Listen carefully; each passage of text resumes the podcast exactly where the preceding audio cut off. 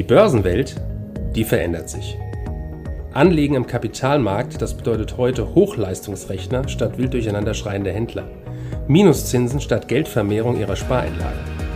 Anlagealgorithmen mit künstlicher Intelligenz hinterlegt und immer neue Finanzinstrumente. Mit dem Plutos Finanz Podcast wollen wir diese und viele weitere Finanzthemen aufgreifen und mehr Licht ins Dunkel bringen. Wir freuen uns darauf, Sie als unseren Zuhörer zu haben und lassen Sie uns somit loslegen. Ich sitze hier mit dem, zusammen mit dem Chef der Vermögensverwaltung Plutos, äh, ganz in der Nähe von der Europäischen Zentralbank, mit Kai Heinrich. Herzlich willkommen, vielen Dank, dass Sie die Zeit genommen haben. Ähm, ja, haben die letzten Jahre eine fantastische Rendite hingelegt. Wir haben uns äh, da gerade drüber unterhalten. Wir werden da gleich vielleicht nochmal so den einen oder anderen Trick auch von Ihnen nochmal erzählt bekommen.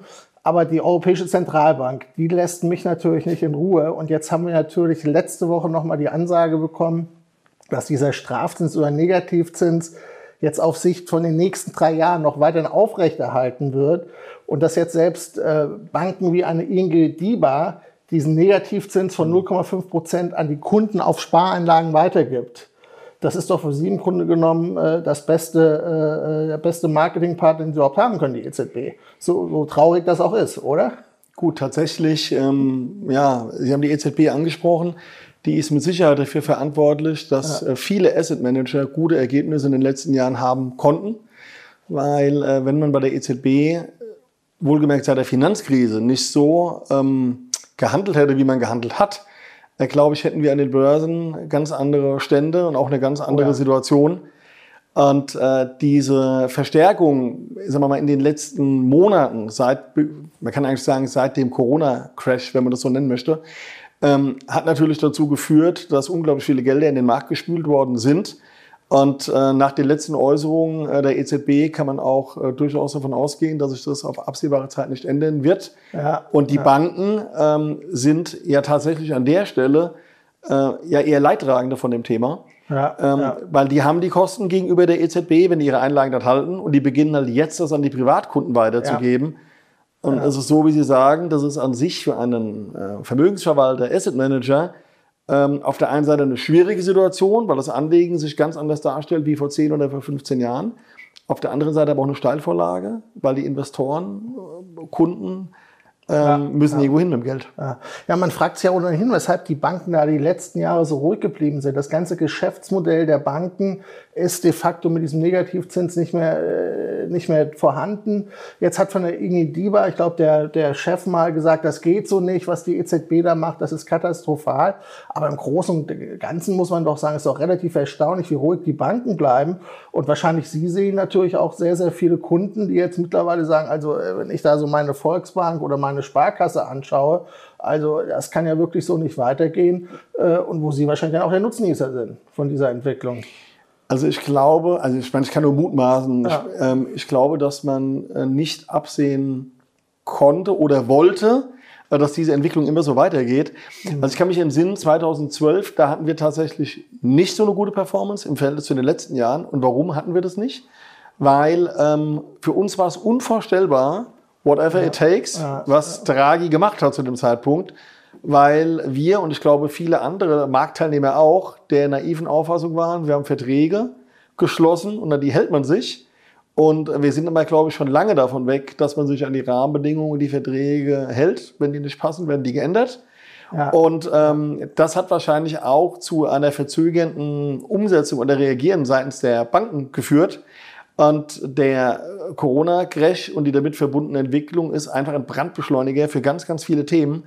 Und die Banken haben sehr lange die Negativzinsen ausgehalten, aber die müssen sie jetzt weitergeben. Ja, und ja. Man, wenn man äh, jetzt mal so sieht, wir haben ungefähr 40 Prozent der Banken jetzt in Deutschland, also zwischen 35 und 40 Prozent, mhm. die schon Negativzinsen haben, mhm. mit unterschiedlichen Freibeträgen natürlich an der jeweiligen ja, Stelle. Ja, 350 habe ich mal gelesen, ne? Ge mittlerweile Negativzinsen. Richtig, also es gab, es gab ja. jetzt mal so eine Statistik, die hatte ich auch gelesen. Ähm, ähm, und äh, nur das ist ja permanent steigend. Und die Volksbank und Sparkasse, Sie haben das angesprochen, die leiden natürlich noch mehr darunter wie eine klassische Privatbank, weil deren Geschäftsmodell war ja auch sehr klar auf das Thema Zinsmarge in den ja. vergangenen 50 Jahren, 60 Jahren ja. äh, ausgerichtet.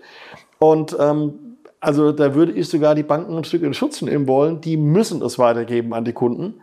Und äh, die Frage ist halt, wie der Kunde äh, bzw. der Investor halt damit in den nächsten Jahren umgeht, weil ich kann mir nicht vorstellen, ähm, dass wir da eine Veränderung sehen, kurz- bis mittelfristig. Ja, jetzt kommt die Zange ja von zwei Seiten. Auf der einen Seite klar dieser Strafzins minus 0,5 Prozent, der weitergegeben wird. Und gleichzeitig gibt die EZB das Ziel aber aus, auch die Zielinflation, die bisher ja so bis um bei 2 Prozent war, jetzt zu sagen, nein, unsere Zielinflation ist jetzt 2 Prozent plus. Da liegen wir aktuell schon. Wenn wir in die USA schauen, sind wir schon bei 5% Inflation. Wenn wir uns mal die einzelnen Preisentwicklungen anschauen von den einzelnen Assetklassen, sind wir eigentlich schon viel, viel weiter äh, darüber hinaus. Auch bei Konsumgüterpreisen, bei Rohstoffpreisen sind wir ja schon lange im zweistelligen Bereich. Und da ist es natürlich unheimlich schwierig, auch für Sie als Vermögensverwalter, da überhaupt noch eine reale Rendite rauszuholen. Ja, weil das ist ja 2% und dann ja, geht es ja eigentlich erst los mit realer Rendite. Und das ist, glaube ich, die Kunst aktuell. Und ähm, das ist Ihr täglich Brot, Ihr Handwerk. Wie, wie gehen Sie da vor aktuell? Ich meine, die letzten Jahre waren wirklich fantastisch. Naja, also in der Rückschau waren die letzten Jahre natürlich fantastisch. Ich weiß, dass ich mich zwischendrin gar nicht so fantastisch gefühlt habe. Also ich muss nur letztes Jahr äh, an Februar denken und es gab ja, ganz viele verschiedene äh, Mini-Crashs vorher auch. Ja. Der viertes Quartal 18, wie die FED mal versucht hat, die Zügel anzuziehen, um mal ein Beispiel zu nennen, neben dem Corona-Crash. Ähm, es ist halt so, dass wir im Grunde seit 2004 ungefähr keine ähm, reale Verzinsung mehr haben, sondern seitdem ist die äh, Verzinsung negativ, die reale. Ähm, was das Thema Inflation angeht, Sie haben es kurz ausgeführt, äh, also die 2%, das ist die offizielle Inflationsrate. Da würde ich jetzt einfach mal ein bisschen äh, suffisant sagen, die kann man glauben oder auch nicht. Äh, jeder, der äh, hier im schönen Frankfurt eine Wohnung mietet und einkaufen geht, der wird wahrscheinlich feststellen, ja. dass die Inflationsrate höher ist. Es hat sich ja sogar schon äh, der Satz der gefühlten Inflationsrate durchgesetzt, was ich irgendwie spannend finde. Also entweder wir haben eine Inflationsrate und wie ge- gefühlt, wie gefühlte Temperatur draußen. Ähm, also Fakt ist, der Warenkorb, der ist in den letzten äh, Jahren diverseste Male verändert worden. In den USA gibt es ja eine schöne Seite, äh, ich glaube Shadow-Statistik heißen die, die das verfolgen. Sehr, sehr zu empfehlen, die Seite übrigens. Bin ich auch öfters mal dran. Also, dass wenn man sich das mal anschaut, wie sich Ja. das so verändert hat, Ja. ähm, dann sieht man natürlich, dass, ähm, äh, sagen wir mal, hier wird nicht mit offenen Karten gespielt, äh, was das Thema angeht. Ähm, für uns als äh, Vermögensverwalter ist halt so ein bisschen das Thema, dass wir, also wie tickt der klassische Kunde? Die meisten Kunden, die man früher so hatte, die wollten ein gemischtes Portfolio, die wollten ein paar festverzinsliche Papiere, die wollten ein paar Aktien und das Ganze mit einer entsprechenden niedrigen Schwankung am liebsten. Was Und- aber schon einen großen Schritt ist für jemanden, der bisher nur Festgeld hatte. Das stimmt. Für die, so jemand ist das eine andere Welt, die er betritt. Ja. Jetzt haben wir aber die Situation, dass die Kunden, die das Geschäft vorher schon gemacht haben, um eine reale Rendite zu erzielen, in Anführungsstrichen in ein Risiko oder in eine Schwankung gezwungen werden, wo sie nicht rein wollen. Genau, genau. Und äh, Ja, die, die das Geld noch auf dem Tagesgeld oder Festgeld, also beziehungsweise gibt es ja keinen Zins mehr, im Negativzins liegen haben, äh, langsam in Richtung Aktien gebracht werden. Und das heißt, aufgrund der äh, Politik, äh, der Notenbankpolitik, äh, müssen die Leute in der Form anlegen, wo sie sich im Zweifel nicht wohlfühlen.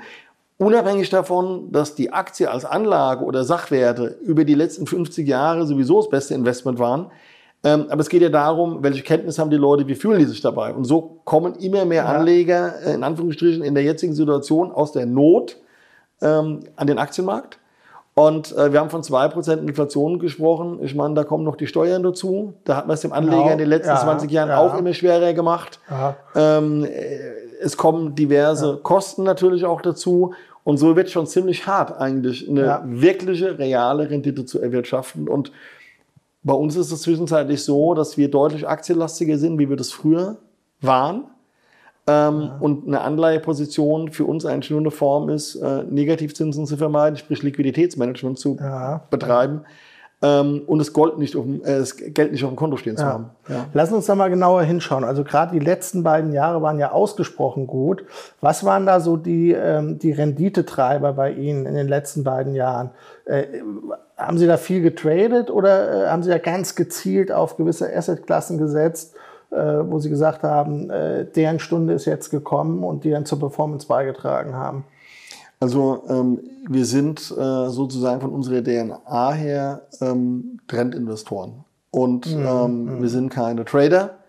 Ähm, Wir suchen mittelfristig, langfristig stabile Trends und daran investieren wir. Und ähm, der Käsdorf, der bei uns den Blue das Multi-Champs managt, der macht das jetzt seit, boah, ich glaube, 40 Jahren. Mhm. Ähm, der sozusagen auch derjenige, der die DNA da gelegt hat, was die Strategie angeht. Ja, ja. Und ähm, wir haben im letzten Jahr äh, den Vorteil gehabt, dass wir technische Signale bekommen haben, wo Trends gebrochen sind im Rahmen des Corona-Crashs äh, was bei uns dann ähm, Stop-Loss-Verkäufe ausgelöst hat. Also sprich, wir haben mhm. Sicherheitsmarken, mhm. wenn mhm. Aktien oder Märkte mhm. darunter fallen, reduzieren wir die Aktienquote. Ja. Und, Übrigens, ähm, das auch was für jeden, der jetzt zuhört. Da sollte auch jeder, der privat mhm. investiert, mit Stop-Loss sollte man auf jeden Fall arbeiten. Ganz, ganz wichtiges Thema. Äh, das war jetzt nochmal eine Randbemerkung. Ja, ist, ist absolut, absolut richtig ja. und wichtig, weil ja. ähm, das Thema Risikomanagement ähm, ja. ist an sich gerade in so einem verrückten Jahr wie 2020 äh, entscheidend. Ja. Weil, ähm, ich meine, es gibt dann viele, mit denen unterhält man sich und sagt, ja, wenn man gar nichts gemacht hätte, der Markt ist wieder hochgegangen. Aber ganz ehrlich, wenn die Börse 38 Prozent im Minus ist, wissen Sie nicht, ob der Markt wieder hochgeht. Und es fühlt sich zu dem Zeitpunkt auch ganz anders an. Ja. Und die Realität ist halt oft, wer oben nicht verkauft, verkauft unten. Ja. Äh, von daher ist es auf jeden Fall sinnvoll, da ein Risikomanagement oder eine Strategie zu haben. Und darüber hinaus ist es ja so, wenn wir uns die letzten 10 oder 15 Jahre anschauen, Klar haben sich die Märkte immer wieder erholt, aber nicht alle Sektoren. Also wenn Sie 2008 Bankaktien hatten ja. und haben die die letzten 13 Jahre behalten, äh, da wäre es gut gewesen. Sie hätten Risikomanagement gehabt. Äh, bei anderen Aktien war das anders. Aber zurück zur Frage. Ja. Also für uns war das Thema, äh, wir sind über unser Risikomanagement äh, relativ stark in Liquidität gewesen, wie mhm. der Markt runtergegangen ist. Mhm. Mhm. Und ähm, mit dem Beginn der Aufwärtsbewegung hatte sich für uns herauskristallisiert, dass ähm, die ähm, Technologieaktien trendstark waren. Was bedeutet, äh, sie haben eine relative Stärke gegenüber den Indizes ausgebildet, mhm. sprich sind stärker mhm. gestiegen. Und das war für uns dann das Zeichen, dass das die ersten Werte sind, wo wir rein investieren ja. müssen. Ja. Und äh, das passte dann auch zum Umfeld. Ne? Stay wir reden jetzt so vom, vom Sommer 2020 ungefähr. Genau, also wir, wir reden jetzt äh, tatsächlich, äh, ich würde mal sagen, ja. zwischen äh, Mai und Juli ungefähr. Genau. Und mhm. ähm, das war für uns ein ganz wichtiger Trigger für das Ergebnis ja, im ja, letzten Jahr. Ja. Allerdings gehört auch dazu, dass wir äh, dann zwischendrin, weil es gab ja eine größere Sektorrotation an der Börse, und zwar zu dem Zeitpunkt im Herbst, wie es mit, dem, äh, mit der Impfthematik losging, mhm. äh, dass wir da dann auch entsprechende Umpositionierungen äh, vorgenommen haben. Und von daher ähm, würde ich sagen, äh, unser Rezept war, wir waren flexibel. Mhm, mhm. Also Technologie da äh, rechtzeitig auf diesen Trend aufgesprungen. Mhm. Ähm, äh, welche, welche anderen Assetklassen haben da noch beigetragen zu dem, zu, ich glaube im Jahr 2020, das war ja eine Performance von über 20 Prozent ne, bei, dem, bei dem Portfolio. Äh, genau, also in unserem äh, Flaggschiff-Fonds sozusagen ja. waren wir 29 Prozent im Plus. Ja, genau. Und ähm, ein Treiber war das aktive Management, muss man hier tatsächlich sagen, also das Liquiditäts- oder Risikomanagement. Ja. Äh, das zweite Thema waren äh, Technologieaktien und äh, wir sind mhm. ähm, auch immer investiert in einer gewissen Grundstruktur in Gold ja. und auch in Goldminen. Und, Wie viel Prozent ähm, halten Sie da? Gut, das schwankt je nach den Trends, muss man sagen, ja. weil wir zwar davon überzeugt sind, dass man langfristig Gold haben sollte, muss. Mhm. Ähm, wir aber natürlich trotzdem darauf achten, äh, wenn es da äh, Veränderungen in der Markttechnik gibt. Mhm. Und äh, wir hatten letztes Jahr so eine Gewichtung, die war im Mittel so irgendwo zwischen 10 und 15 Prozent, in der Spitze vielleicht mhm. nochmal 20. Mhm. mhm. Ähm, aktuell ähm, sind wir ein bisschen niedriger gewichtet, weil wir vor einigen Wochen hier zumindest kurzfristig Verkaufssignale gesehen haben was nichts mhm. an unserer Überzeugung mittel- oder langfristig ändert. Mhm. Ähm, aber unsere Investoren, zumindest manche von ihnen, ähm, messen uns halt auch an der Jahresperformance. Und deswegen, äh, klar, wir schauen auf langfristige äh, Trends, aber wenn wir merken, kurzfristig verschlechtert sich etwas und dann passen wir die Positionierung an. Mhm, mh. Jetzt hat ja äh, am Mittwoch ja so eine kleine Bombe eingeschlagen. Wir hatten vorhin schon mal drüber gesprochen. Die Kommission hat ja angekündigt, dass bis zum Jahr 2035 alle Verbrennermotoren in Deutschland vom Markt genommen werden. Wäre das jetzt ein Moment für Plutos, dass man sagt, okay, äh, wir schauen uns das Segment an und das ist ähm, fundamental jetzt so ein Signal, dass hier eigentlich eine, eine komplette Branche mehr oder weniger ja, vor dem Abgrund steht. Gerade die deutsche Automobilbranche lebt ja eigentlich von den Verbrennermotoren, Diesel und, und, und, wo wir weltmarktführend sind, wo man hier jetzt gegebenenfalls schon Short-Positionen aufbaut oder aus, aus diesem Bereich rausgeht. Wie muss man sich das vorstellen, wenn solche Informationen ähm, auch von der politischen Seite jetzt kommen? Äh, spiegelt sich das dann auch in, in dem Portfolio wieder? Also schlussendlich gehört es natürlich äh, veränderte Rahmenbedingungen zu unserer Meinungsbildung dazu. Ähm, entscheidend ist für uns aber schon die Trends oder die Technik. Mhm. Und äh, wir haben eine Phase gehabt, da haben die Automobilaktien sehr schlecht ausgesehen. Das war so vor, würde ich sagen, so drei, vier Jahren. Also da war es nicht gut, da investiert mhm. zu sein. Mhm. Wenn man sich die Entwicklung in den letzten Monaten mal anschaut, hat sich das ja deutlich verbessert bei den deutschen Automobilaktien. Ähm, man weiß nicht, wie es ausgeht. Das wäre jetzt meine Antwort. Weil natürlich ist es so, dass es für die deutschen Verbrenner schwierig ist. Auf der anderen Seite ähm, holen die deutschen Automobilkonzerne echt in sieben Meilenstiefeln auf. Man hat halt viel Liquidität, man hat äh, stabile Bilanzen und es wird wahnsinnig viel Geld in das Segment investiert. Und ich glaube nicht, dass es schon entschieden ist, mhm. ob Tesla der strahlende Sieger von der Geschichte sein wird oder irgendein chinesisches Unternehmen, was im E-Bereich tätig ist oder keine Ahnung, eine Volvo, die dann am Ende nur noch mhm. E-Autos bauen, die auch Chinesen zwischenzeitlich gehören. Ähm, also wir sind momentan nicht äh, groß investiert im Automobilbereich, weil es aus mhm. unserer Sicht attraktivere mhm. Themen gibt. Ja. Ich würde aber nicht sagen, dass man jetzt den Abgesang auf die Branche einleiten muss, weil ähm, 2035, das ist noch eine ganze Weile hin. Und äh, A, wissen wir, dass die Politik sehr wankelmütig sein kann in verschiedenen äh, Themen. Ja. Bis dahin ja. kann noch eine Menge passieren. Und äh, die Frage ist einfach, was machen denn Firmen wie Daimler, BMW und VW daraus, die äh, einfach eine, eine super Marke sind, ja. ähm, die Geld in der Kasse haben und die auch da viel investieren können. Ja. Ähm, Audi hat bereits angekündigt, sogar bis 2025 keine Verbrennermotoren mehr herzustellen. Man fragt sich, wie das gehen soll. Also ich würde mir noch niemals von Audi äh, ein Elektroauto kaufen. Also das ist schon sehr, sehr spannend, was hier momentan passiert. Also hätten Sie sich vorstellen können, dass es mal ein E-Porsche gibt? Ja, um mal das Beispiel äh, zu nehmen. Also ich ist, auch, ist auch nicht meins. Also ja, natürlich. Ich meine, ähm, es, es, ist natürlich schon so, äh, also man kann da differenzierter Meinung sein und man muss die Themen natürlich mögen. Ich meine, manch ja. einer fährt im wahrsten Sinne des Satzes total drauf ab. Okay. Aber ähm, ich, ich glaube, ähm, dass es einfach so ist, also den Abgesang der Branche aufgrund der Nachricht würde ich nicht machen. Es gibt für uns einfach im Moment interessantere Felder. Deswegen sind wir nicht jetzt groß im Automobilsektor investiert. Aber ich würde nicht sagen, dass ich das in zwei, drei Jahren äh, wieder ändern kann. Ja. ja. Ja, ja ich meine, ich bin, ich bin jemand ein großer Fan von Rohstoffen, das ist ja auch bekannt. Und äh, wenn man sich jetzt so gerade Erdöl produzierende Unternehmen anschaut oder die, die komplette Rohstoffbranche, die natürlich bei solchen Meldungen, wo man schon mal zusammenzuckt und sagt, Moment mal, jetzt sollen hier in Deutschland alle 60 Kilometer auf den größeren Straßen sollen jetzt Ladestationen gebaut werden. Und am Tagesende braucht ja gar keiner mehr irgendwie Benzin. Ja, und äh, was mache ich da jetzt mit meinen Ölaktien, mit meinen, mit meinen Rohstoffaktien? Äh, das ist ja auch eine große Frage, die ja in den letzten Jahren auch ein sehr, sehr guter Renditetreiber waren.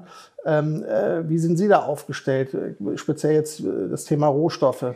Also Rohstoffe generell ist äh, im Moment ein interessantes Thema. Wir haben da einen ordentlichen Schub gesehen, seit letztem ja. Jahr Herbst. Aktuell sind wir da in der Korrektur drin. Ich denke, man muss hier auch nochmal deutlich mhm. unterscheiden, von welchen Rohstoffen wir sprechen. Also nehmen wir mal ein Beispiel weg vom Öl, Kupfer. Er hat einen riesen Sprint hingelegt, wird übrigens äh, benötigt für verschiedene Bereiche zum Thema äh, erneuerbare ja. Energien, ja. E-Auto, ähm, all diese Themen. Äh, von daher interessantes Feld. Dann haben wir darüber gesprochen, dass wir in einem inflationären Umfeld leben, was im Prinzip ja auch total durch die Rohstoffe ausgelöst ist, schlicht und ergreifend. Ähm, was das Thema Öl angeht oder Ölunternehmen angeht, das ist ein bisschen die Frage halt insgesamt hier in Europa, welche Ölwerte dürfen später überhaupt in ESG-konformen Portfolios drin sein oder nicht? Wo lenkt das Anlegergelder hin? Sagen Sie gerade mal, ESG-konforme Portfolio, was für unsere Zuschauer, was bedeutet das? Also das bedeutet, ähm, dass äh, die europäische, ähm, äh, von Europa kommend, aus Brüssel kommt, ist es so. Die Kommission in die Brüssel. Die Kommission in Brüssel, genau, genau mhm. ähm, hat ähm, diverse Richtlinien festgelegt für ja. Vermögensverwalter und Fonds ähm, wo man, ich sag mal, äh, nach verschiedenen Kriterien, die soziale Standards betreffen, die ähm, das Thema Klimaneutralität betreffen, äh, entsprechende ökologische Aspekte, ökologische Aspekte also mhm. entsprechende Themen anlegen genau. ähm, mhm. muss oder soll, ja. um ein äh, praktisches Siegel zu bekommen. Also es wird bei Investmentfonds, wenn wir das als Beispiel nehmen, Fonds in drei Kategorien geben jetzt in unserem Gespräch äh, nach Artikel 6, 8 und 9. Das sind die jeweiligen Artikel, die okay. das praktisch festlegen. Und wenn Sie mit Ihrem Fonds in Artikel 8 rein wollen und sozusagen ein Stempel, ein Siegel, ah. wie auch immer haben wollen, dürfen Ein sie manche Wahnsinn. Aktien kaufen, manche nicht. Ein Wahnsinn. Es, es, Ah. ist, es ist verrückt. Selbst, Ja. also ich will jetzt gar nicht bewerten, äh, ob man das grundsätzlich gut oder schlecht findet. Der bürokratische Aufwand ist der blanke Wahnsinn. ja, und es ist verpflichtend für alle Vermögensverwalter. Es ist verpflichtend, dass sie es Ja. ausweisen und das Dilemma ist auch gar nicht, dass das verpflichtend ist. Man im Grunde, man kann, kann sagen, okay, äh, man macht Ja. das. Die, die Regeln sind einfach nicht klar. Es ist halt wie, also in unserer Branche in den letzten Jahren sehr oft gewesen, es kommen Regeln aus Brüssel, die werden dann nochmal interpretiert. Keiner weiß an sich genau, wie es zu handeln ist und es dauert dann einige Monate, Schrägstrich Jahre, bis die Themen nachgeschärft sind. Und in der Situation sind wir jetzt. Also wir wissen, äh, es gibt Veränderungen. Wir wissen, man muss sich einstufen lassen mit seinen Produkten. Und äh, das kann, kann eventuell dazu führen, dass äh, Geld in manchen Bereichen rausgenommen wird, in andere reingegeben wird, weil der Asset Manager, der Fondsmanager das entsprechende Siegel haben möchte. Die Ölunternehmen haben zu einem großen Teil auch begonnen, darauf zu reagieren. Ähm, es gibt einige, die zwischenzeitlich auch große Investments im Bereich erneuerbare Energie machen, insbesondere hier in Europa. Bei den Amerikanern sieht das Ganze noch ein bisschen anders aus. Generell kann man sagen, äh, die Unternehmen sind nicht hoch bewertet, verdienen ordentlich Geld und schütten ordentliche Dividenden aus. Es werden aber wahrscheinlich nicht die Aktien sein, die einen riesen Sprint hinlegen aufgrund des genannten Rahmens. Äh, Da gibt es im Rohstoffsegment äh, andere Bereiche, die durchaus attraktiver sind. Herr Heinrich, wenn Sie unseren Zuschauern jetzt noch mal zum Ende äh, noch mal, Sie sind ja seit Jahrzehnten im Markt, noch mal so ein paar praktische Tipps, Empfehlungen mit auf den Weg geben für diese turbulenten Zeiten, die uns bevorstehen. Äh, was, was, würden, was würden Sie so einem Privatinvestor raten? Was sollte er auf keinen Fall tun? Oder gibt es irgendwas, wo Sie sagen, das wird, da können Sie in den nächsten Jahren nichts verkehrt machen? Was geben Sie den Zuschauern noch mit auf den Weg? Also was er auf keinen Fall tun sollte, äh, aus meiner Sicht, ist das, was in den USA passiert ist, in irgendwelchen Internetforen äh, Aktien aufnehmen, die hochpushen und da rumzocken. Äh, weil das ist eine Befürchtung, die ich habe, dass man da eine Anlegergeneration auch verbrennen kann. Und ich finde es wichtig, dass gerade junge Leute sich mit dem Thema Aktie beschäftigen, weil wir haben über die Dinge gesprochen, wie man Geld anlegen kann. Es gehört auch das ganze Altersvorsorgesystem dazu, was ohne ein Investment in Produktivkapital nicht mehr funktionieren wird aus meiner Sicht. Und ähm, ich glaube, dass das eine ähnlich verheerende äh, Geschichte ist wie der neue Markt 2000 hier in Deutschland, wo man im Prinzip auch eine Generation Anleger verbrannt hat und rausgenommen Ja. hat. Also von daher, das sollte man auf keinen Fall tun. Zocken, in Anführungsstrichen. Ähm, was man machen sollte, ist ein klares Risikomanagement haben für seine Position, die man eingeht. Eine entsprechende äh, Aufteilung äh, in verschiedenen Branchen. Ich Ja. glaube, dass man gut aufgehoben ist mit der Grundpositionierung in Gold Ja, ähm, sagen wir mal, als die ultimative Währung, wenn ich es mal so nennen darf. Ähm, das andere Thema ist, äh, wir haben viele Branchen, da ist ein äh, Umbruch, ähm, äh, ein Strukturbruch. Äh, da kommt der ganze, der ganze Bereich Tech äh, im Prinzip rein. Da sind jetzt viele Unternehmen hoch bewertet. Kann man durchaus auch mal einen Rücksetzer abwarten. Aber das sind auch Unternehmen, wo man, glaube ich, in den nächsten Jahren gut aufgehoben ist. Also am Ende gilt hier, die Mischung macht zum Stück. Und ähm, wenn man unsicher ist, sollte man sich einfach professionellen Rat suchen, wie man das in anderen Ja. Lebensbereichen auch macht. Und ich Ja. glaube, da ist unsere Branche, der unabhängigen Vermögensverwalter, ein guter Ansprechpartner, ja. ähm, weil ich glaube, dass wir, ähm, und da spreche ich, würde ich einfach mal für die Kollegen mitsprechen, die in ähnlichen Firmen beschäftigt sind oder ähnliche Firmen haben, äh, mit dem Kunden im Boot gemeinsam sitzen. Also dem kann ich komplett zustimmen. Ich mache es selber auch so, dass ich einen Teil äh, auch, auch selber manage, aber auch immer Teile meines Portfolios bankenunabhängigen Vermögensverwalter gehen. Und das ist ja auch das, was wir mit dieser Impulsreihe hier machen, dass wir Ihnen ja, in, regelmäßig, in regelmäßiger Folge bankenunabhängige Vermögensverwalter vorstellen. Heute war mein Gast Kai Heinrich. Vielen Dank. Auch für die, äh, ähm, für die Empfehlung. Ich verabschiede mich hier aus Frankfurt. Vielen Dank fürs Zuschauen. Danke, Herr Heinrich, und bis dahin. Sehr gern. Danke für Ihre Zeit und Anhören unseres Plutos Finanzpodcasts. Ein Podcast, der Ihnen sowohl allgemeine Informationen zum aktuellen Marktumfeld sowie auch Wissen zu speziellen Themen wie Rohstoffe, Fonds oder auch Aktien einfach und effizient vermitteln soll. Wenn Ihnen der Podcast gefallen hat, dann hinterlassen Sie gerne eine Bewertung auf Apple Podcasts und folgen Sie dem Podcast auf Spotify. Teilen Sie ihn auch gerne auf Facebook, Twitter und LinkedIn und besuchen Sie uns auf plutos.de. Viel Spaß weiterhin und bis zum nächsten Mal, Ihr Plutos-Team.